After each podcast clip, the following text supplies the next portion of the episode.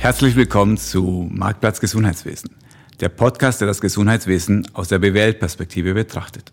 Mein Name ist Alfred Angerer, ich bin hier an der ZHW Professor für Management im Gesundheitswesen.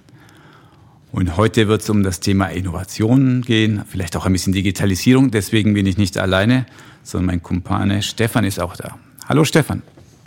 Hallo Alfred, guten Tag miteinander. Das Oberthema heute soll weiter als nur Digitalisierung sein, sondern es wird heute um das Thema Innovation im Gesundheitswesen gehen. Speziell möchte ich heute mal wieder thematisieren, wie kann man denn in einer Organisation das Thema Innovation verankern. Und wir hatten hier das Glück, eine Masterarbeit bei unserem Kurs MAS Managed Healthcare zum Thema zu haben. Und die Dame, die das geschrieben ist, Christine Frühling. Herzlich willkommen, Christine. Hallo. Du bist ja, Christine, vom Hintergrund Physiotherapeutin und warst eine lange Zeit an der Schultes-Klinik. Die kennen wir hier auch vom Stefan.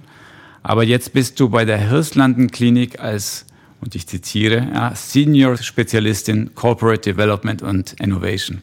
Also die erste Frage ist gleich, hast du eine Visitenkarte, die breiter ist als höher für so einen langen Titel? Ja?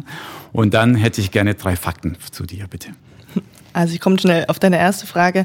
Ich habe gar keine Visitenkarte, weil ich glaube, so wichtig bin ich dann vielleicht doch noch nicht ganz. Aber vielleicht drei Fakten zu mir. Ich komme ursprünglich aus Deutschland, wie unser Audioformat hier vielleicht gerade schon zeigt und bin jetzt doch seit 13 Jahren schon in der Schweiz, habe meinen ersten Job tatsächlich hier auch begonnen und ich würde sagen, dass ich nichts von dieser ganzen Entscheidung rückgängig machen würde und würde hier auch immer bleiben wollen und weiterarbeiten. Ich als Person bin eher eine aktive Person, bin in der Freizeit immer sportlich unterwegs. Ich bin im Flachland aufgewachsen und dort ist man eher so am Tennisspielen im Dorfclub unterwegs und heute ist man so in den Bergen oder am Meer, wenn es die Möglichkeiten wieder zulassen. Ich bin von meiner Person her eher jemand, der gerne unter Leute ist. Ihr kennt mich beide ein bisschen, bin eher extrovertiert, würde ich auch sagen. Und deswegen habe ich auch meinen ursprünglichen Beruf als Physiotherapeutin gewählt, den ich in Deutschland ausgeübt habe. Damals konnte ich das schon mit 16 Jahren beginnen. Das ist ein Ausbildungsweg, den ich gegangen bin. Und habe dann hier in der Schweiz eben meinen ersten Job angefangen, wie schon erwähnt, und konnte dann über Weiterbildung immer wieder mich weiterbilden. Genau.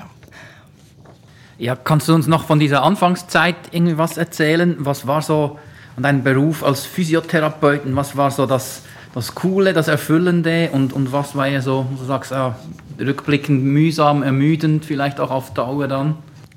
Genau, also ich würde sagen, so, warum habe ich eigentlich mich als Physiotherapeut vielleicht auch entschieden, das zu machen, ist, ich habe gern mit Menschen zusammengearbeitet und du möchtest Menschen eigentlich gerne helfen als Physio, dass sie wieder zu ihren Zielen und ihren Hobbys kommen, was sie wieder machen können. Und das war immer das, was ich gerne ihnen auch mitgeben würde das ist auch das Erfüllende, was man als Physio, glaube ich, jeden Tag wie merkt, du gibst den Menschen etwas mit, wo sie zu dir kommen, weil sie ein Problem haben und ihre Ziele wieder erreichen wollen. Dadurch, dass ich auch ein sportlicher Typ bin, geht es darum, dass sie wieder ihr Profisportart vielleicht auch ausüben können oder einfach nur ein Freizeithobby. Und dafür war ich immer gerne bereit, sie zu begleiten. Das Ermüdende dran, würde ich sagen, als Physiotherapeutin oder das, was einen irgendwann so ein bisschen stört. Ich habe zwölf Jahre in dem Beruf gearbeitet, an unterschiedlichen Orten wie Reha-Klinik, Spital und Privatpraxis ist, dass du in der gleichen Branche oder in dem gleichen Bereich wie Sportmedizin, Orthopädie an die gleichen Probleme mit dem Patienten stößt.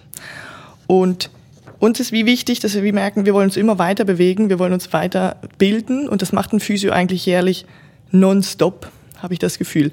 Manuelle Therapie, Sportphysiotherapien, Dry Needling, was alles auf dem Programm steht. Und irgendwann merkst du, ich habe alle Weiterbildungen mal besucht, die Medizin entwickelt sich weiter und dann wollte ich wie aus dem Ganzen wie ein bisschen ausbrechen und mehr sehen als nur die Physio und habe mir dann gedacht, das Gesundheitswesen an sich ist genau der Punkt, wo ich gerne bleiben möchte, aber ich möchte über den Tenderrand out of the Physio-Box praktisch auch schauen. War dann deine Ausbildung bei uns hier im MAS Managed Healthcare Teil dieser Strategie, um rauszukommen aus dieser Box? Das würde ich ganz klar mit einem Ja sagen, weil ich dann 2017 mir irgendwann die Frage gestellt habe, was will ich eigentlich machen? Und dann schaut man natürlich eben Physioausbildung und was gibt es dann weiterhin dazu. Und die ZHW war mir eben schon geläufige Weiterbildungs- oder eine Hochschule für Weiterbildung, wo ich hier auch war. Und da bin ich zu dem, was ist eine Informationsveranstaltung an einem Abend gekommen und da hat man sich angehört, was kann man alles machen, was sind für Möglichkeiten da. Und für mich war das auch wichtig, ich habe eine Ausbildung gemacht und habe nicht studiert, wirklich als Bachelor-Hintergrund. Und genau das ist eigentlich der Punkt, wo ich gemerkt habe, die Attraktivität war für mich da. Ich kann dort als ein gewisser Quereinsteiger auch ein Studium machen. Das hat mir schon einen Teil damit gegeben. Ja. Okay, und damit der Werbeblock nicht zu lange wird, ähm, gehen wir mal zu deiner jetzigen Arbeitsstelle, nämlich du bist jetzt hier Corporate Development und Innovation. Klingt toll, ich habe das schon mal gelobt, aber was macht man da wirklich? Ich bin dort in Projekten mitverantwortlich. Meine ursprüngliche erste Position, die ich dort eingenommen habe, war in der Teilprojektleitung für das elektronische Patientendossier. Und dann hatte das elektronische Patientendossier nicht unbedingt gerade einen Steilpass hingelegt, dass das so in die Umsetzung kam. Und ich kam dann auch zu anderen Projekten mit dazu, dass ich mich um ein Projekt kümmern konnte, für die Online-Terminvergabe bei Spezialisten mit einzuführen, wo ich auch in der Projektleiter-Tätigkeit mit bin. Und jetzt seit neuesten und auch in den Bereich, wo wir sagen, ob es Innovation ist oder nicht, ist eben auch die Frage, bin ich im Impfprojekt mit involviert seit Anfang 2021? wo ich die digitalen Prozesse und die Systeme dort mit betreuen kann, aufgrund, wie ihr das vorhin gehört habt, EPD und sonst auch digitale Online-Terminvereinbarung, ich auch dort in die gewissermaßen involviert wurde. Kommen wir zu Themenwechsel zum, zu deiner Masterarbeit.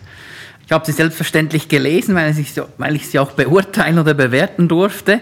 Ziemlich umfangreich, 213 Seiten der Titel Innovationsmanagement in Schweizer Spitälern, eine Analyse des Status quo anhand des House of Innovation, Betreuer der Florian Liberatore und Stefan Lienhardt, was mich natürlich insbesondere besonders freut.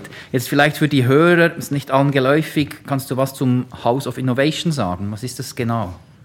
Ja, ich glaube, wir zwei, Stefan, du und ich, wir waren ja wie die beiden, die in Barmer ursprünglich saßen und gesagt haben, ich bin zu dir gekommen, lieber Stefan, du bist in der Unternehmensentwicklung, du heißt ja noch Digital Manager, ich hätte irgendwie Lust, in diese Richtung meine Masterarbeit eigentlich zu schreiben. Und dann hast du mir mal das Thema aufgebracht, hey, was hältst du eigentlich vom Innovationsmanagement? Mir war das zu dem Zeitpunkt der Theorie und der Praxis relativ fremd. Und dann habe ich mich natürlich an die Bücher gesetzt und gewälzt, was kann ich wie wissen, was wissen wir im Gesundheitswesen in der Schweiz, in Spitälern, weil ich dort halt immer jetzt in den letzten acht Jahren noch tätig war. Und dann habe ich mir die Frage gestellt, wie kann ich Sachen vielleicht auch herausfinden, die wir untersuchen können für eine qualitative oder quantitative Ergebnissuche. Das war für mich zu dem Zeitpunkt noch offen. Und ich habe dann an der ZHW vielleicht auch durch den Alfred ein bisschen gemerkt, ein Modell ist immer nicht schlecht, sich dran festzuhalten, wo man merkt, was man machen kann. Und das House of Innovation hat einen gewissen Modellcharakter, wie es sagt, dass es einzelne Elemente wie die Innovationsstrategie, Innovationsstruktur und Organisation, Innovationskultur und auch so Enabling Factors oder Ressourcen beinhaltet, wo ich dann gemerkt habe, das sind Inhalte, die ich in der Theorie zu Spitälern und Innovationsmanagement nicht gefunden habe. Und dort habe ich dann probiert, mich eigentlich an diesem Konstrukt und Modell zu orientieren. Also eigentlich wirklich sehr vorbildliche Herangehensweise. Vielleicht kannst du noch mal sagen, warum ausgerechnet dieses Thema? War das Feld auch noch nicht so besetzt? Gab es da noch wenig Literatur? Kannst du da vielleicht noch, gibt es noch ein paar andere Gründe? Ich glaube, ein bisschen von der, also wenn ich jetzt da nicht zu weit rausgehe, aber die Theorie ist nicht sehr stark besetzt in diesem Thema, wenn es um Innovationsmanagement und Spitalsektor geht oder auch Gesundheitswesen man hat wenig gefunden, wo ich sage, was kann ich jetzt machen, wo ich zum Beispiel auch Zahlen herausfinden kann. Also ein Modell, wo dann sagt, wie kann ich den messbaren Faktor schon abholen. Das war für mich auch eine Frage, die ich mir gestellt habe. Also kann ich etwas quantifizieren als Zahl am Ende? Und dort habe ich dann mit Florian, der mich ja auch noch betreut hat, wie gesprochen, ist eine Möglichkeit überhaupt da, das heute in den Spitälern auch abzuholen? Oder stoße ich eigentlich auf die Antworten, hm, wir haben noch nichts gemacht und jeder antwortet mit Nein. Und genau dann hat sich der Weg für mich auch ergeben, okay, die Theorie sagt das, dass Florian mir auch unterstützt hat, es gibt zu wenig, wo du sagen kannst, so möchtest du es messen.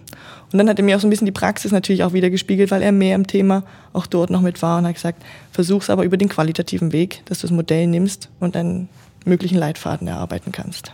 Mhm. Also jetzt hast du schon fast ein bisschen die, die, die Frage, die nächste, was beantwortet, die ich hätte. Und zwar so, wie war so die Reaktion von den Spitälern? Und vielleicht jetzt nicht gerade unbedingt in, in Baden oder Bern oder im Unispital, sondern gab es auch mittler, mittelgroße Spitäle und wussten die dann überhaupt, was du von denen willst? Ja, ich habe es eigentlich anders gemacht. Ich habe mich auf die Suche gemacht, wen kann ich eigentlich was fragen, dass ich auch zu einem Ergebnis komme, dass ich auch was schreibe und nicht nur geschrieben wird, wir haben eigentlich kein Innovationsmanagement. Und das war für mich der, der viel wichtigere Punkt, das rauszufinden.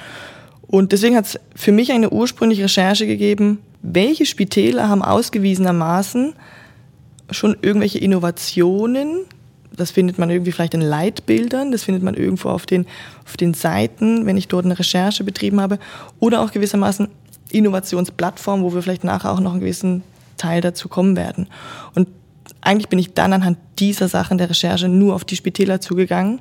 Die waren eigentlich dann natürlich offen und haben gesagt, ah, okay, lasst uns mal drüber sprechen. Endlich fragt uns vielleicht auch mal jemand. Und Sie wurden aber bisher wenig zu dem Thema befragt. Das müssen, also habe ich auch gehört. Wo ich Baden, glaube ich, kontaktiert hatte, ähm, war das so, ja, wir machen einiges, frag uns doch einfach mal, komm vorbei und war ich sehr offen zu der Thematik gegenüber.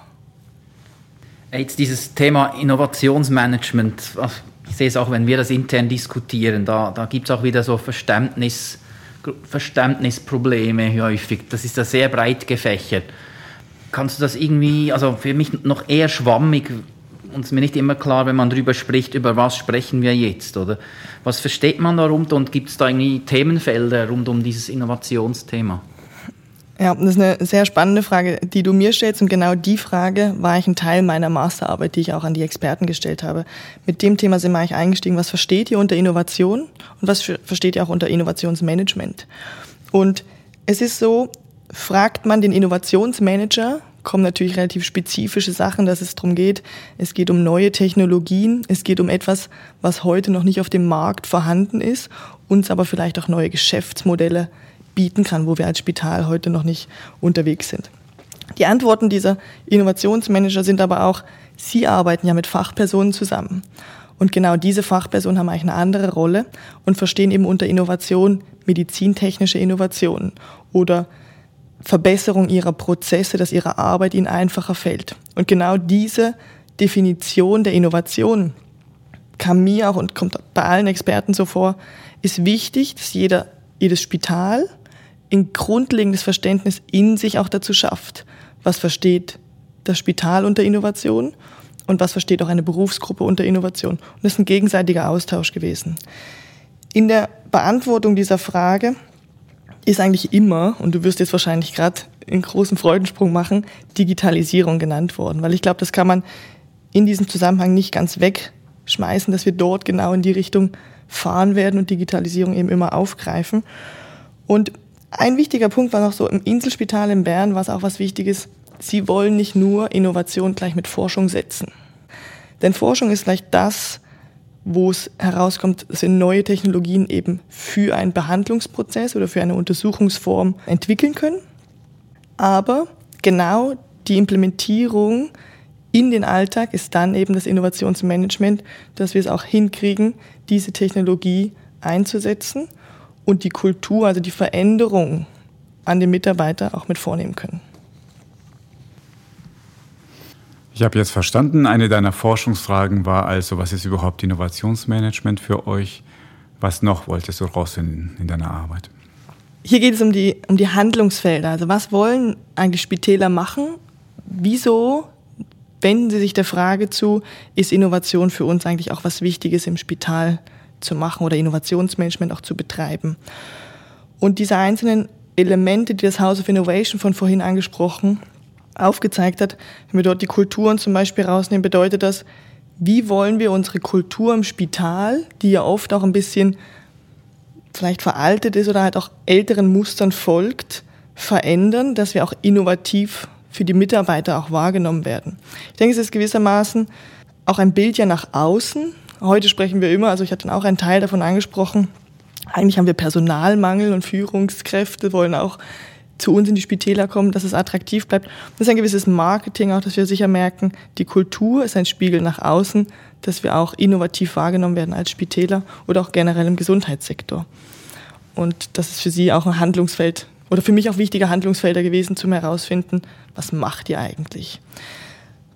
Unter anderem noch daneben war für mich auch, es waren gewissermaßen Experten, wie ich vorhin gesagt habe, die haben sich also mit Innovation, Innovationsmanagement beschäftigt ist es für Sie jetzt also auch was, was sie jetzt relevant sehen, dass das auch was bleibt, was für die Zukunft uns nährt auf einer gewissen wirtschaftlichen Basis, was dich vielleicht, Alfred, auch mehr nochmal interessiert. Und die Frage haben wir dann auch probiert zu stellen, wie relevant ist das Innovationsmanagement oder Innovation auch für Spitäler. Jetzt haben wir jede Menge Fragen hier gehört. Und wenn ich deine Arbeit lese, schon im Executive Summary steht da, Einblicke hinter die verschlossenen Türen der Kreativwerkstätte von Spitäler schaffen. Jetzt wollen wir auch ein bisschen so die Schätze hier herauslocken. Also, was ist das, was du da herausgefunden hast? Ich denke, du spielst ein bisschen darauf an, wie wollen, machen Sie das alles und was haben Sie vielleicht auch für Strukturen und was wird dort auch vielleicht umgesetzt? Ich glaube, man muss wie zwei Sachen unterscheiden. Und ich habe zum einen Universitätsspitäler befragt, die sicher eine andere Struktur von ihrer Infrastruktur und von ihren Ressourcen auch bieten, wie zum Beispiel ein Kantonsspital oder Stefan wird auch sagen, wie ein kleineres Spital vielleicht auch vorhanden ist. Und dort haben sie Innovationsplattformen geschaffen, worauf sie als Team, also als wirklich Innovationsteam, sich um Innovation mit Startups, mit externen Partnern, Kooperationspartnern kümmern, um für sie ein Spital zu implementieren. Da geht es um absolut neue Technologien. Also ein Beispiel war zum Beispiel in einem Spital, wo es darum ging, dass wir eine Mammographie im Sinne von einer künstlichen Intelligenz äh, implementieren können, um dort herauszufinden, wie wahrscheinlich hat die Patientin einen Knoten in der Brust oder weitere Schritte zu machen. Und das ist eine Art, eine Produktinnovation, die sie auf ihrer oder in ihrer Plattform mit der Forschung zusammen entwickelt haben. Und dann geht es auch darum, es ist eine Prozessinnovation, weil sie verändern auch Sachen, weil sie es wieder implementieren werden. Und dort gibt es ein Team, die dort zusammenarbeiten und das Ganze gemeinsam schaffen. Ich wollte da gleich einsteigen und sagen, ja, das mit der Mammographie, das klingt nach klassischen Forschung, die eh passiert in den Spitälern. Also du hast ja gleich hinterher eingefügt, ja, aber es geht auch um das Thema Prozesse. Also Arbeitsabläufe zu optimieren. Das ist auch Innovation. Spürst du, dass sich da was verändert hat, dass das weggeht von nur den reinen medizinischen Kernaufgaben und jetzt auch eben die unterstützenden Aufgaben innoviert werden? Wenn ich vor allem auch den Stimmen folge, die die Experten gesagt haben, ja, denn sie sprechen auch von administrativen Sachen wie einer Einsatzplanung, die sie aus anderen Branchen zum Beispiel übernommen haben. Dass sie merken, wie können wir eine Einsatzplanung für Pflegekräfte uns zum Beispiel am Flughafen abschauen, war, glaube ich, das Thema. Und ich glaube schon, es ist nicht nur darum, dass wir sagen, wir können die neuesten Pflaster oder irgendwelche neuesten Operationstechniken oder Roboter einfach nur, die sicher heute immer mehr auch zum Thema werden, sondern dass sie auch Administrationssachen in der Planung auf jeden Fall mit berücksichtigen.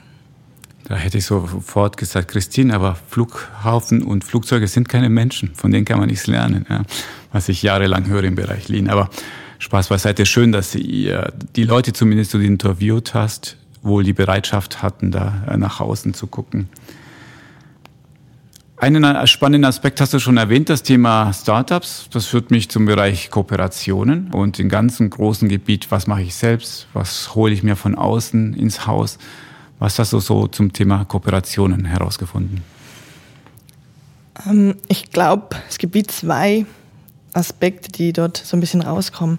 Wenn wir Startups ansprechen und Kooperationen, geht es immer darum, die eine Expertin hat mir auch geantwortet, es ist unser internes Startup. Also Sie haben zum Beispiel davon gesprochen, Sie entwickeln eigene Innovationen und benennen das aber auch wie eine Art einer Firma als Startup für sich selbst und sind aber eigentlich ein interner Bereich. Aber selbstverständlich auch die externen Startups, die eigentlich auch Produkte und Lösungen für das Gesundheitswesen mitliefern, sind bei Ihnen auch mit eigentlich auf der Innovationsplattform. Und dort geht es darum, Sie wollten sich immer entscheiden, welche Stage von dem Startup wollen Sie zum Beispiel zu sich ziehen. Dort gibt es unterschiedliche Entscheidungen, die man auch getroffen hat. Also ganz klar hat ähm, zum Beispiel ein Kantonsspital gesagt, für Sie sind die frühen, die, die Early Stage Startups nicht ganz so attraktiv, da müssen Sie extrem viel dran machen. Und das können Sie nicht lange mitverfolgen, weil Sie wahrscheinlich auf Ihrer Innovationsplattform weniger die Ressourcen haben wie das Universitätsspital. Und genau dieses Universitätsspital hat gesagt, für uns ist genau der umgekehrte Kontext wichtig. Wir wollen die Early Stages, wir wollen da noch mitentwickeln und wollen Sachen dran machen. Oh, das war ja ein wertvoller Tipp gerade an die Startups kostenlos. Also an wen wendet ihr euch? Schaut mal, wo ihr im Reifegrad steht und dann geht zu den Großen oder zu den Kleinen. Nicht nur Tipps äh, zum Thema für die Startups, sondern auch zum Thema Barrieren würde ich gerne von dir hören. Also was bremst denn äh, unser Handeln, unsere Innovationen im Spitalumfeld? Was hast du da beobachtet? Es gibt die Seite des Wollens und des Könnens, was man oft in, in der Theorie auch so ein bisschen liest. Und hier spricht man von, von Willensbarrieren, also dass man zu dem heutigen Punkt diese Ist-Situation, wo wir uns eigentlich befinden, ja relativ wohlfühlen. Irgendwie hört man dann ja auch oft, ah, es läuft doch ganz gut. Und ich eben, ich bin Physio und die Physio denkt immer ein bisschen anders. Die denkt sich immer so, es geht immer noch mal ein bisschen mehr. Oder ein Sportler, der sagt, ich will eigentlich immer noch mal ein bisschen schneller werden. Ich möchte weiterspringen. Und ich glaube, das ist auch das, was ich wie gemerkt habe, während dem ganzen Thema ich mich mit befasst habe. Wir wollen die Verbesserung, wir wollen eigentlich nicht an der Ist-Situation bleiben. Und diese Willensbarrieren gilt es auch herauszufinden, warum wollen wir uns nicht so verändern oder wo stecken vielleicht auch gewisse Berufsgruppen, die das auch vielleicht nicht wollen. Und da geht es nicht nur zu überzeugen, sondern sie auch abzuholen und zu adressieren. Und das andere sind so ein bisschen die Fähigkeitsbarrieren, die liest man auch immer wieder. Also wo steckt das Know-how, was wir abholen können, um uns die wir eh vielleicht in den Spitälern haben. Also wir müssen ganz ehrlich sagen, medizinisches Know-how, das steckt bei uns drin. Wir verstehen das, wir wissen, wie wir Leute behandeln sollen.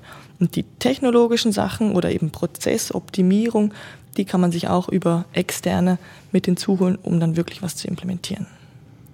Normalerweise kommt erst am Ende der Sendung die steilen Thesen. Du hast hier schon eine reingeworfen. Ich vereinfache sie auf Physios sind die besseren Innovationsmanager und wahrscheinlich Lean Vorantreiber. Okay. Lassen wir es erstmal so stehen. Also, was du gesagt hast, das Thema Wollen, das Thema Können, äh, die zwei Barrieren. Und das führt in meiner vereinfachten Welt immer zum Thema Dürfen. Und also die Regeln, welche Struktur hat man. Und ja, deswegen bist du auch hier. Du bist jetzt an dieser neu geschaffenen Stelle bei der Hirslanden Innovations. Ähm, Strukturenwunder geschaffen. Stefan ist ja auch Digital Manager, auch noch nicht seit Jahrzehnten, dass es diese Stelle gibt. Und jetzt die Frage mal sind von äh, aus der Innenperspektive, wie mächtig seid ihr denn überhaupt? Also hast du wirklich dort die Macht, Sachen zu verändern? Was kannst du überhaupt bewirken als, sag ich mal, Innovationskämpferin? Ich glaube, man kann vor allem als Mitarbeiter, was man schlussendlich im Unternehmen ist, wie können wir uns Gedanken machen, was wir gerne verändern möchten, was können wir auch verändern. Ich glaube, in unserem Team ist es oft auch wichtig, wir sind ganz unterschiedliche Personen und genau das ist, dass wir so eine gewisse Diversität auch bringen, die wir in einem Unternehmen haben. Und ich bin eben als Background Physio, bin gewissermaßen in die Projektwelt, in die Managementwelt, auch durch das Studium, durch meinen jetzigen Beruf reingeraten. Genau die, diese Diversität ist was wichtig, dass wir dort auch merken, die müssen wir zusammenstecken, um was verändern zu können.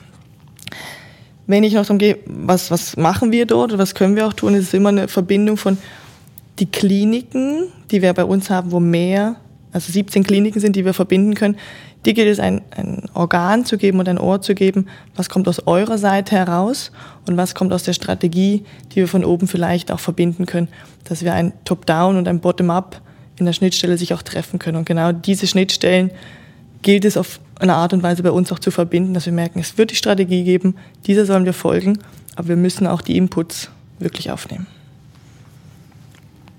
In unserem Namen steht ja schon das Wort angewandte Wissenschaften. Also möchte ich mal von dir das ein bisschen konkretisieren haben. House of Innovation habe ich verstanden, Strategie, Kultur, Struktur, Prozess, Ressourcen viele Stichwörter, aber jetzt mal ganz konkret, was passiert da draußen tatsächlich? Was hast du gesehen, was gefällt dir, was du dort in deiner Masterarbeit aufgenommen hast? Ich habe gesehen, dass die Leute, denen ich begegnet bin, auch in den Interviews, vor allem Leute sind, die aus einem ganz anderen Kontext mitkamen. Also das eine war ein Arzt, der seit längerer Zeit sich natürlich mit Innovationsthemen beschäftigt und diese Verbindung war für mich etwas Tolles zu sehen, dass wir die Ärzte, ein Arzt sich genau dem Thema zuwendet und das verbindet.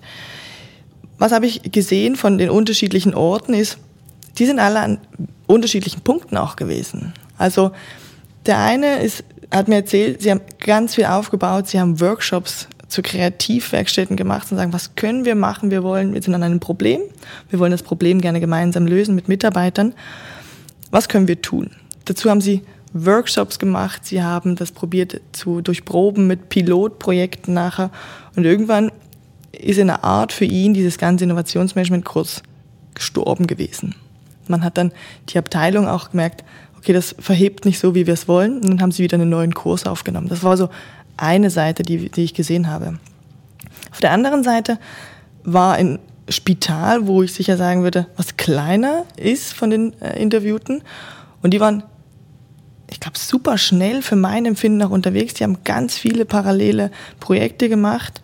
Und da habe ich auch gemerkt, da ist ein Drive dahinter, weil ganz klar kam hervor, das Commitment der Spitalleitung war dort an oberster Stelle. Der Spitalrat oder der Verwaltungsrat ist dort derjenige, der das ganze Boot eigentlich zum Treiben gebracht und nach vorne gebracht hat. Und das habe ich im Interview auch gespürt, hat er mir auch gesagt, sagt, schlussendlich ist es das, wer zieht den Karren, auf gut Deutsch gesagt. Und das war für mich auch was Gutes zum Sehen. Da war von oben herab alles vorhanden und alle sind dem nachgegangen. Und man muss jetzt die Projekte mal beobachten auf Dauer dort. Aber es klang für mich sehr nach sehr viel Arbeit und nach sehr viel Umsetzung. Das ist eigentlich noch spannend für mich jetzt zu hören, weil das sind die Parallelen zu meinem Forschungsthema. Also ich hatte vor drei Jahren die Digitalisierung im Spital genau das Gleiche. Auch es, es ist halt sehr stark getrieben vom, vom obersten Kopf, von den obersten Köpfen. Und das siehst du jetzt auch in welchen Spitälern, was vorwärts geht und wo es noch ein bisschen bremst. Das sind genau, und nicht erstaunlich gibt es dann die Parallelen. Ah, die, die sind in der Digitalisierung, haben die Fortschritt gemacht, die sind doch innovativ. Das hast du auch vorher erwähnt, das eine schließt das andere nicht aus. Im Gegenteil, das impliziert wahrscheinlich sogar das andere. Das finde ich noch spannend so, dass es doch wirklich sehr stark noch von den Köpfen getrieben wird. Um da jetzt diesen Bogen noch weiter zu spannen in die Praxis, jetzt haben wir viel gehört, so wichtig ist das Thema mal irgendwo zu parkieren, mal ein bisschen loszulegen, auszuprobieren, die Leute zu sensibilisieren und vielleicht auch so ein gemeinsames Verständnis zu schaffen für den Begriff und, und, und für, die, für die Felder, die damit noch tangiert werden was mache ich jetzt nun? So als, als, jetzt bin ich eher ein kleineres, vielleicht ein Regionalspital ähm, oder, oder vielleicht nur mit, mittelgroß, habe ähm, hab keinen Link zu, oder, zu den Universitäten, zu ETHs, ähm, möchte trotzdem das, das Thema angehen. Was habe ich da für Optionen? Was, ohne dass ich jetzt eben eine, eine vierköpfige Innovationsabteilung ins Leben rufen möchte und, und da gleich 400 Stellenprozent besetzen würde. Ja. Du hast von Anfang an gerade gesagt, eben, die Leitung ist das Wichtige. Und ich glaube, an dem Punkt geht es immer daran anzusetzen. Wen, mit wem muss ich erstmal sprechen, dass ich ein Commitment habe, dass das Spital auch so, wenn jetzt ein Mitarbeiter sich irgendwann mal dem gegenüber äußert, auch nicht irgendwann vor einer verschlossenen Tür wieder steht. Das ist das eine. Also wirklich die Spitalleitung als Commitment ist was, was, was wichtig ist. Wir haben vorhin kurz über, was haben die Spitäler eigentlich schon in ihren Strukturen und das ist das Fachpersonal. Und wir dürfen nicht vergessen, die Ressourcen als Fachpersonal sind die, die wir auf der einen Seite haben für ihre Arbeitsbereiche. Ich spreche jetzt vor allem auch die Pflege an oder auch die Leute in der Hotellerie und in der, in der Küche, die wir haben. Und genau die sehen vor Ort, wie es läuft und wo sind die Probleme, vor denen sie tagtäglich eigentlich stehen. Den gilt es einfach herauszufinden, hey, wer ist vielleicht genau der interessierte Typ, Mensch, Frau oder Mann, der vielleicht mehr noch mit uns Sachen verändern möchte. Und da Veränderung heißt eben nicht für uns nur, wir wollen alle gegen euch, sondern wir wollen eigentlich alle mit euch. Und diesen Kontext gilt es in eine Überzeugung zu bringen, dass die Kultur genau dort beim Mitarbeiter ankommt. Und der Mitarbeiter muss das machen, aber eben wie am Anfang gesagt, auch die Spitalleitung oder auch die obere, das obere Top-Management muss auch dort dahinter stehen. Ich glaube, als kleines Spital geht es auch mir darum, und wo auch die, die Spitäler mitgesagt haben, es geht um Kooperation, das haben wir angesprochen, weil ich selbst habe vielleicht einen gewissen eingeschränkten Rahmen, wo ich mich bewegen kann und möchte, aber Kooperation ermöglichen uns als Leistungserbringer dann zu sagen, aha, ich kann ja eigentlich den ambulanten Bereich auch erweitern, indem ich Kooperationen schließe. Und somit habe ich vielleicht auch eine Patient Journey, die ich aufnehmen kann, von einem ambulanten Setting in mein stationäres Setting, in ein ambulantes Setting wieder zurück. Und ich glaube, dort stehen vor allem auch die Möglichkeiten für Spitäler, das Ganze zu machen und hier wieder nochmal zurück, auch eben ein Startup dort mit einzubinden. Also was haben Lösungen im ambulanten Bereich? dass man dort auch ganz klar auf sie zugeht und die Ressourcen mitnutzt. Ich glaube, es ist dann immer so ein bisschen der Punkt beim Startup, was machen wir selber? Wie wollen wir Beteiligung mit Spitälern und Startups dort auch mitklären?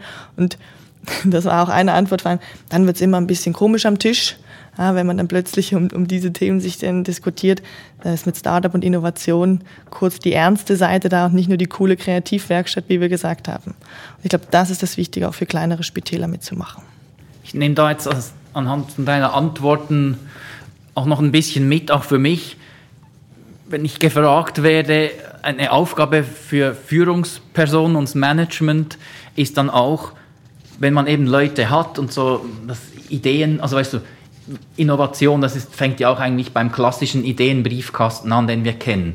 Dass du, wenn du dort gute Ideen hast und, und sagst, hey, da kommt jetzt was zum Beispiel von der Pflege oder von der Physiotherapie, ähm, dann versandet es häufig. Dann also was ich sehe, ist dann, dann übernehmen häufig andere Leute aus der Unternehmensentwicklung oder aber nicht unbedingt die die Idee einbringen. Also wäre es eigentlich mein Task oder meine Aufgabe, auch dort die notwendigen Ressourcen zu schaffen und zu sagen, okay, wir nehmen dich bewusst aus deinem ja, Daily Business raus. Du hast einen halben Tag pro Woche Zeit mit deinen zwei Kollegen, die die, die Idee mitgeformt haben, das weiter zu verfolgen und, und wollen dann aber auch Resultate. Oder kann dann nicht sein, dass ein bisschen ähm, so allzu leger wird und man sagt, macht einfach mal, sondern hey, zwei, zwei Monate seid ihr jetzt da dran und dann wollen wir aber einen Schritt weiter sein, dann müsst ihr liefern. Also das wäre auch so eine Message, die wir da den Leuten mitgeben da draußen.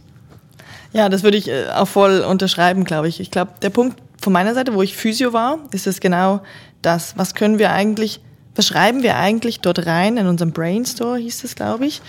Und wie wird es auch bewertet? Wer bewertet diese Idee? Wie kann er das Ganze auch überhaupt einschätzen? Und was die Spitäler auch gemacht haben, also ähm, das Universitätsspital in Basel, macht das auch über einen Ideenvorschlag. Und dieser Ideenvorschlag wird runtergetippt und an das Innovationsmanagement geschrieben. Das ist jetzt nicht ein riesiges Team, was jetzt nur da sitzt und den ganzen Tag diese Ideen durchliest und nachher sagt, gut, schlecht, gut, schlecht, sondern es sammelt diese Ideen und sagt nachher, was kann ich aus den gesammelten Ideen machen? Gibt es einen gewissen Kreis an einem erweiterten Innovationsteam, wo dann eben auch aus den Fachkreisen kommt und sagt, ist es eine interessante Idee und bewertet das in einer Art, ich sage jetzt mal, es gibt den Sternchen. Und somit kommt es in eine weitere Phase, was mache ich dann mit der Idee daraus? Und dort haben Sie sich entschieden nachher, wie eine Art eine Vorbereitung zu machen. Ich will diese Innovation vorstellen und dann vor einer ähm, Innovations, weiß gar nicht, wie Sie das genannt haben, machen Sie eine Veranstaltung draus. The Future Friday hieß es, glaube ich. Und dort wird dann gesagt, welche Innovation habe ich gemacht und dann würde es auch wieder dort in dieser Veranstaltung werden. Und das ist vielleicht auch ein anderes Setting. Ja, die Ideen werden trotzdem ursprünglich mal eingebaut und dahingesetzt und sagen, hier, nehmt was, macht was draus. Und dann werden sie aber nochmals bewertet und zwar von mehreren Leuten, von den Leuten auch im Spital. Und ich glaube, dann merkt man auch, soll ich daraus was machen? Ist das nur eine einzelne Idee, die man macht? Das war für mich auch noch gut zu sehen. Hey, da sind eigentlich viel mehr Leute involviert, als ich immer gedacht habe, wie das Innovationsteam nur dahinter steht. Okay, finde ich, find ich, find ich sehr spannend. Also es geht dann in die, in die Richtung, dass ich selber pitchen muss intern mich vorbereiten, weil ich finde das auch eine gute Sache. Man spricht da immer, man muss die Leute auch upskillen, man muss die mitnehmen und fit machen für die Zukunft. Das, da gibst du ihnen auch die Verantwortung, nimmt sie auch in die Pflicht, dass ich nicht nur sage, ähm, mich stört einfach der jetzige Prozess und ich würde das machen, um es besser zu machen, sondern gleich sagen, Christine, okay, ja, jetzt nimmst du dir Zeit, bereitest den Pitch vor und überleg dir schon gut, was sparen wir denn damit oder was schaffen wir neu, welche, welche Möglichkeiten oder, also dass du dann wirklich auch selber wieder wächst an der Aufgabe, indem du dich eben ein bisschen mehr damit auseinandersetzen musst, sonst ist es einfach gesagt mit den ja, so mit, mit Vorschlägen, ja, mach doch das mal anders, ich würde das, aber ich muss dann am Schluss nicht, weil ich die Ausrede habe, ich habe echt keine Zeit. Oder, also finde ich das eigentlich noch gut, um auch ja, die Mitarbeiter zu, zu befähigen und weiterentwickeln, was ja vielerorts auch auf der Agenda steht. Ähm, spannend finde ich noch, hast du vielleicht Beispiele, Innovation kann ja alles betreffen. Das kann irgendwie der Zuweiser kann profitieren, der Patient, Angehörige und Mitarbeitende. Äh, Gibt es da schon ein Beispiel? Wie spüre ich Innovation im Spital? Jetzt mit, vielleicht mit den drei Gruppen, so als, als, als Zuweisender, als Externer vielleicht, als, als ähm, Patient und als Mitarbeitender? Mhm. So direkt habe ich das zwar nicht befragt, aber ich glaube, wie merke ich das, wenn ich Mitarbeiter die Perspektive nochmal einnehme, ist, merke ich, okay, habe ich eigentlich wieder den Widerstand, den ich sage, dürfen wir eigentlich, was wir vorhin gesagt haben, oder darf ich eben eigentlich nicht? Und wird dann eigentlich immer wieder gesagt, ja, dafür haben wir eigentlich kein Geld und die Ressourcen sind eigentlich doch nicht da. Das ist wie, was ich merke, wenn ich etwas als Vorschlag bringe, kommt es dann wieder zurück. Als Patient würde ich aus meiner jetzigen Perspektive auch merken, aus den Projekten, wo ich auch vielleicht involviert bin, also ändert sich auch was, wie ich vielleicht mich heute im Gesundheitswesen bewegt habe als Patient. Mache ich das in, in nächstes Jahr noch genau gleich? Also habe ich eben eine App, die ich benutze, wo ich mich irgendwie anmelden kann für meinen Spitalaufenthalt und check mich eigentlich so ein und muss gar nicht mehr vorne an der Anmeldung vielleicht hinlaufen. Und ich glaube, das merkt ein Patient auf jeden Fall. Also, oder bekomme ich natürlich irgendwie einen ganzen Stapel DIN A4 Seiten, die ich nachher wieder ähm, zurückschicken muss mit Unterschriften oder läuft das eben über einen anderen Prozess? Lass uns zum Schluss hier nochmal das große Fass aufmachen und so das große Bild anschauen, Christine. Ähm, die Frage, die natürlich jeden Ökonom hier auf, den, auf der Zunge liegt, ist nach dem Thema, lohnt sich denn das Ganze? Und lohnen könnte ja auch heißen, es hat einen großen Einfluss langfristig auf den Erfolg von einem Spital. Meine, äh, eins deiner Aufgaben war ja, die Literatur zu durchsuchen nach Studien. Hast du was rausgefunden? Lohnt sich das Thema Innovationsmanagement für Spitäler wirklich? Da muss ich dich fast schon ein bisschen enttäuschen, dass du jetzt da Theorie von mir haben willst, dass ich belegen kann, wie der Erfolg wirklich messbar ist. Ich glaube, oh. ja, sehr schade, tut mir leid. Ähm, Nein, habe ich so nicht rausgefunden. Vielleicht bin ich aber auch natürlich nicht die Beste, die die ganzen wissenschaftlichen Arbeiten wie du alle durchforsten kann und sagen, da ist die Zahl, die will ich haben. Aber genau die Frage habe ich auch gestellt. Die Spitäler haben eigentlich gesagt, sie haben seit zwei Jahren das Ganze begonnen und dort ist eigentlich für sie noch nicht langfristig was messbar, dass sie merken, ihre Projekte haben heute schon Einfluss auf einen gewissen Zahlenwert oder KPIs, die sie vielleicht fixiert haben, zu sagen, wir möchten mehr Zuweisungen haben und haben das da und damit mit dieser Innovation praktisch erreicht. Das ist, vielleicht war ich auch zu früh, aber vielleicht ist auch gut, manchmal früh dran zu sein, solche Fragen zu stellen. Und Sie sagen, heute können Sie sagen, was investieren wir für Innovation und mit welchen Startups arbeiten wir zum Beispiel zusammen und eben, wie wir vorhin gesagt haben, in welcher Phase befindet sich dieses Startup dass sie sich darauf fokussieren werden. Und dann sagen sie, die Investition wird jetzt getätigt und sie werden sehen, ob sich in Zukunft daran etwas ändert.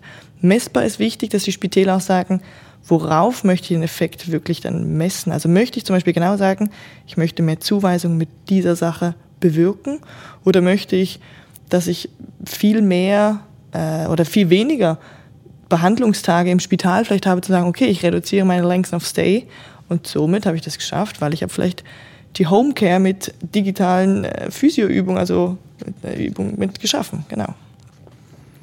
Okay, also ich nehme mit, man muss da ein bisschen flexibler mit, diesen, mit dieser Kennzahl Erfolg sein. Auf EBIT-Prozente das auszudrücken, ist zumindest im Moment noch nicht möglich. Wir haben viel über Spitäler geredet heute, auch über kleinere Häuser, aber ein kleines Spital bedeutet ja trotzdem noch hunderte von Leuten. Und ich frage mich, wenn du eine vielleicht eine größere Gruppenpraxis bist und hier gerade zuhörst und sagst, ja gut, aber wir sind zu 30, ja, das Thema Innovationsmanagement hat bei uns doch keinen Platz. Richtig oder falsche Aussage? Ich würde auf jeden Fall sagen falsche Aussage, weil ich glaube, umso kleiner du bist, umso dynamischer kannst du auch sein. Du hast die Flexibilität eigentlich in dir und umso größer sind Sachen, oh, du musst jedes Dokument ablegen, das muss alles richtig laufen, die Prozesse sind ganz klar und diese Dynamik, die kann jede Praxis und jede kleine, äh, ob das eine Physiopraxis, eine Arztpraxis, Gruppenpraxen, sollen unbedingt das auch mitmachen und sich trauen, dort auch Innovationen zu betreiben. Klar gibt es vielleicht darum, welchen Fokus möchten Sie setzen, aber wenn Sie es nicht tun, ist das wie auch eine strategische Haltung, die Sie sich sagen. Sie müssen sich eigentlich die Frage stellen, Innovation oder Nicht-Innovation. Und wenn es zu Nicht-Innovation gilt, dann reden wir vielleicht auch um sonstige Optimierungen und dann eben nicht neue Technologieentwicklung, sondern sie kaufen dann vielleicht Sachen einfach ein. Dann möchte ich da gerade wieder nachhaken, weil speziell die Leute, unsere Zuhörer aus den Spitalen interessiert natürlich jetzt, was gibt es noch für Handlungsempfehlungen für die Umsetzung? Und mich interessiert, wie, wie häufig insbesondere noch so das, das Kulturelle, weil du hast es ein, ja, eingänglich äh, erwähnt, das ist vielerorts hat noch oldschool die Organisation und streng hierarchisch. Oder der, die sind sich wahrscheinlich nicht gewohnt, dass, dass irgendwelche interdisziplinären Boards dann, dann bestimmen, sondern der Abteilungsleiter sagt einfach, nee, ich will den Roboter jetzt nicht, und dann sage ich, und dann stirbt die Idee und ist auch nirgends mehr auffindbar. Ähm, Gibt es da irgendwie Handlungsempfehlungen, die du auch mir und den Leuten da draußen mitgeben kannst? Ja, also ich glaube, es ist immer so, Innovation geht darum, wir müssen uns dem annähern, Fehler machen zu dürfen und auch an Sachen zu scheitern. Das ist für mich auch was gewesen, darf man scheitern, wenn jemand dir eigentlich einen Auftrag gibt, ähm, der vielleicht von oben dir sagt, wir möchten das so und so in einem Zeitraum haben. Und diese Offenheit, die muss gelebt werden, dass wir sagen, wir probieren das und ganz klar kann auch das Ergebnis sein, wir haben es nicht geschafft, weil. Und dann heißt es auch ganz klar, Vielleicht war es nicht der richtige Zeitpunkt. Innovation ist hier ein Punkt, dass wir auch merken, die Kultur, es ist wichtig, wie das Timing auch gesetzt wird. Alles auf einmal einfach loszutreten, ist auch nicht nur das Beste. Es bringt auch nur Verunsicherung mit, dass wir auch merken, die Spitäler sollen nicht nur merken, wo wir müssen innovativ sein, lasst uns so viel wie möglich jetzt einfach anreißen, aber jede aufgerissene Tüte wird nicht zu Ende gedacht. Und ich glaube, da ist auch das Wichtige, die abzuholen und auch in die Tiefe dann zu gehen und jede einzelne Phase auch nochmal zu durchlaufen und auch wieder auf einen gewissen Startpunkt wieder zurückzugehen. Sagen, okay, hey, lass uns das nochmal machen und dann gehen wir mit den Fehlern, den wir gemacht haben, nochmal zu verbessern. Und diese Kultur geht es drum. Ich glaube, was es aber braucht auch ist, kann man vielleicht doch so einen Teil davon abzapfen, dass wir ein bisschen Budget dafür zurücklegen. Weil eigentlich wollen wir das vielleicht auch wie ein bisschen sichern und nicht immer nur sagen, hey, jetzt haben wir noch Innovationsbudget, das setzen wir jetzt einfach auf Station B3 ein, weil da brauchen wir jetzt noch was, um einen Umbau zu machen, dass wir genau sagen können, es wird uns vielleicht zukünftig nähren, das Budget jetzt eingesetzt zu haben, für dann irgendwann von Neuerungen auch mit profitieren zu können. Ähm, ich glaube, die Freiräume sind auch genau dann was Wichtiges, dort drin zu schaffen. Heute denke ich so, ich stempel am Morgen ein, am Mittag aus, wieder ein und am Abend wieder aus. Und da drin sind wir heute, weil wir, glaube ich, auch wissen wollen, natürlich, wir wollen Pausen nicht nur bezahlen, wir wollen auch drin Sachen uns äh, einschränken wollen, dass wir auch aufnehmen können. Wann sind Überzeiten da?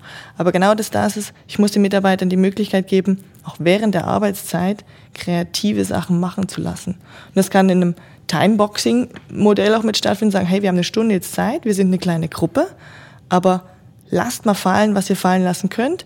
Dafür muss ich nehme ich am besten nicht ein Spitalbett oder ein Zimmer mit einem Spitalbett drin, dass ich das mache, sondern dass sie auch wirklich auf andere Gedanken mitkommen können. Ich glaube, das sind auch Sachen. Freiräume, nicht nur zu eingeschränkte Strukturen auch schaffen, sondern auch Freiheiten zu sagen, hey, ist doch gut, nimm dir die Stunde Zeit, währenddessen du hier arbeitest. Wir wollen dich gerne da drin haben, weil wir dein Know-how brauchen. Ich finde das äh, recht spannend, was du gesagt hast, wegen dieser Fehlerkultur ähm, die du ansprichst, oder? Und ich, ich das, treffe das auch immer wieder an und auch in Gesprächen mit, mit den Leuten aus der Branche. Und ich nehme da immer wieder so, oder sagen wir, nehme das als, als Entschuldigung, im Spital und als Mitarbeiter wirst du eigentlich in den letzten, ich kann mal 50 Jahren sagen, schon seit jeher darauf getrimmt, du darfst praktisch keinen Fehler machen, du musst eigentlich ja, Nullfehlerkultur, oder? Und jetzt kommen wir plötzlich, also wir, Jetzt kommen da, äh, gibt es die Digitalisierung, Innovationsthemen, neue Technologien und jetzt muss man plötzlich mit halbfertigen Sachen Feedback haben von den Leuten da draußen. Man geht mal, ähm, holt sich das, die Rückmeldungen vom Markt, ohne das pfannenfertige, absolut perfekte Produkt zu haben. Ich denke, da tun sich einfach viele noch schwer damit, zum sagen, ja, jetzt, jetzt hat man uns das immer eingetrichtert und jetzt plötzlich sollen oder sollen wir sogar Fehler machen oder das, das was ich von meiner ähm, Chefin schon gehört habe, ich, ich sollte eigentlich gemessen werden an den Projekten, die ich in den Sand setze. Das sei dann ein Indikator, wie viel Innovation wir betreiben. Das war mein erster Tag damals, kleine Geschichte zwischendurch bei Nestlé. Und da, hat, da kam auch der irgendein hohes Tier vorbei und hat gesagt, ja, man sagt ja immer, man soll Fehler machen, Das stimmt, aber nicht bei uns. Hat er vielleicht als witzig gemeint, aber irgendwie hat er schon, man weiß ja nicht, wie witzig er das tatsächlich gemeint hat. Jetzt hast du schon sehr viele Tipps und Tricks mitgegeben zum Bereich Kultur. Was hast du eigentlich für deine Arbeit noch sonst noch mitgenommen, für ganz konkret für dein tägliches Tun? Innovation ist ein gewisser, unterliegt einem gewissen Prozess, auch den wir darin wie denken. Wir haben von die Ideen angesprochen. Und das ist wie so, man sieht immer so diese Glühbirne, oder? Wenn so man Innovation spricht, sieht man das Bild einer Glühbirne vor sich. Und das ist sicher so der zündende Funke, sage ich dem. Und dort drin geht es aber auch noch mehr zu machen. Wenn ich eine Idee habe und Lösungen vielleicht dazu mir unterbreiten möchte, geht es auch darum, dass ich mich genau nochmal da dran setze. Ich brauche noch eine Marktanalyse. Also wahrscheinlich bin ich nicht die Erste in diesem Feld, die vielleicht schon mal das hatte oder vielleicht eben doch. Und das gilt es auch wie rauszufinden im Bereich der Innovation, dass man auch merkt für das Spital, was muss ich darin investieren, was kann ich auch mitmachen, was besteht, über die Grenzen rausdenken sicher, also auch im internationalen Raum dann auch Analysen betreiben. Und irgendwann geht es dann auch in die Phase über, dass wir in ein Projekt und eine Umsetzungsstruktur auch mitkommen, da reden wir dann gerne auch von Pilotprojekten, wie Stefan jetzt vielleicht auch sagt, in die Anwendung gehen. Wir müssen das Ganze testen, wir wollen die Bedürfnisse und die Anforderungen auch noch herausfinden. Denn die Übernahmen, die wir vielleicht am Anfang auch mit thematisiert haben, gilt es nicht einfach aus einer Branche zu nehmen, Flughafen, klassische Sache, sondern die gilt es ins Gesundheitswesen eben zu bringen. Und das müssen, können wir nur tun, wenn wir eigentlich erst an die Punkte kommen, das zu diskutieren. Das heißt, diesen Prozess von der Idee über eine gewisse Analyse und dann auch in die Implementierung, das zu testen, muss man auch mitgehen in der Innovation, im Innovationsmanagement. Jetzt stelle ich dir die Frage, die ich immer wieder gestellt bekomme, nämlich die Mutter aller Fragen nach dem, wie steht es um die Schweiz? Man ist einerseits sehr stolz auf die Hochschulen und Technologie und Innovationen. Aber wie siehst du das Gesamtbild? Du hast natürlich hier auch einige Leuchttürme beleuchtet. Aber wenn du das Wald- und Wiesenspital da draußen anschaust, wie steht es so um uns? Wenn ich jetzt genau die vier erstmal so zur Sprache bringe, glaube ich, sind die schon sehr gut unterwegs, habe ich das Gefühl gekriegt, weil ich bin eben aus, aus einer Privatpraxis in der Physio gekommen, aus den Spitälern, aus Reha-Kliniken und dort hatte ich eigentlich auch vielleicht durch meine Rolle dort drin als Physio wenig damit zu tun. Und plötzlich hörst du von den Spitälern, die haben ganz viele Startups an der Hand die arbeiten mit allen zusammen. Es gibt Netzwerktreffen, die sie machen und sich mit Startups eigentlich austauschen. Und die wollen eben genau das und sagen, wie können wir gegenseitig voneinander profitieren. Ich habe das Gefühl, da passiert was und vor allem öffnet sich so ein bisschen diese Tür vom Spital. Weil ich glaube, die Tür von den Startups, Stefan, du hast das auch öfters auch schon angesprochen, die sind tendenziell offen, die wollen eigentlich zu uns reinkommen. Und wir müssen uns die Sachen, glaube ich, mit anhören, dass wir auch merken, da sind ganz viele auf dem Markt da, die auch hier zur Innovationsplattform schon gehören und eigentlich ihr Produkt vorstellen möchten. Das passierte in den, in anderen Spitälern merke ich das auch mehr, wenn man sich jetzt mit den Leuten auch austauscht. Ah, wir arbeiten auch mit Startups zusammen. Und deswegen haben wir, glaube ich, eher die Spitalseite, würde ich sagen, die langsam die Tür wirklich offen hat und auch merkt, ich hole mir die rein, ich muss es ja nicht alles selber machen. Also wenn ich das zusammenfasse, dann hört sich so gut an. Also von fünf Sternen, drei, vier Sterne. Wo sind wir gerade? Oh, du willst natürlich wieder irgendwas von mir hören. Quantifizieren immer. Ich, ich lehne mich ja selten aus dem Fenster, auch wenn ich extrovertiert bin. Das heißt, ich mache es vielleicht hier auch weniger. Aber weniger? wenn ich jetzt die vier nehme, kann ich denen natürlich nur viele Sterne geben, weil die machen es gut. Also die, die es schon machen, die kriegen vier Sterne von dir. Also ein bisschen Potenzial nach oben, aber schon verdammt gut. Ja, das können wir so stehen lassen. Wunderbar. Zum Schluss die steile These. Du kennst ja die Tradition. Welche steile These hast du uns mitgebracht? Ich habe das versucht, auch in meiner Masterarbeit so auch niederzuschreiben. Eine steile These ist immer was, ihr wollt was wissen, was vielleicht in Zukunft rauskommt.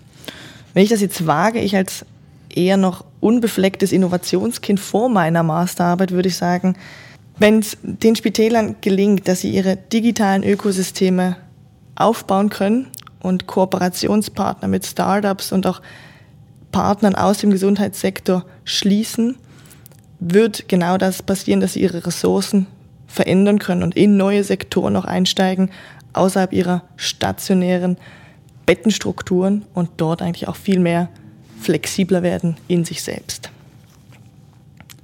Wunderschön. Christine, herzlichen Dank fürs Gespräch und natürlich Stefan, auch dir danke fürs Dabeisein. Danke euch. Tschüss. Das war unsere 43. Sendung von Marktplatz Gesundheitswesen. Solltet ihr mal Lob haben, vielleicht auch Kritik, dann gerne an info@gesundheitswesen.talk. Ich danke euch fürs Zuhören und bis zum nächsten Mal.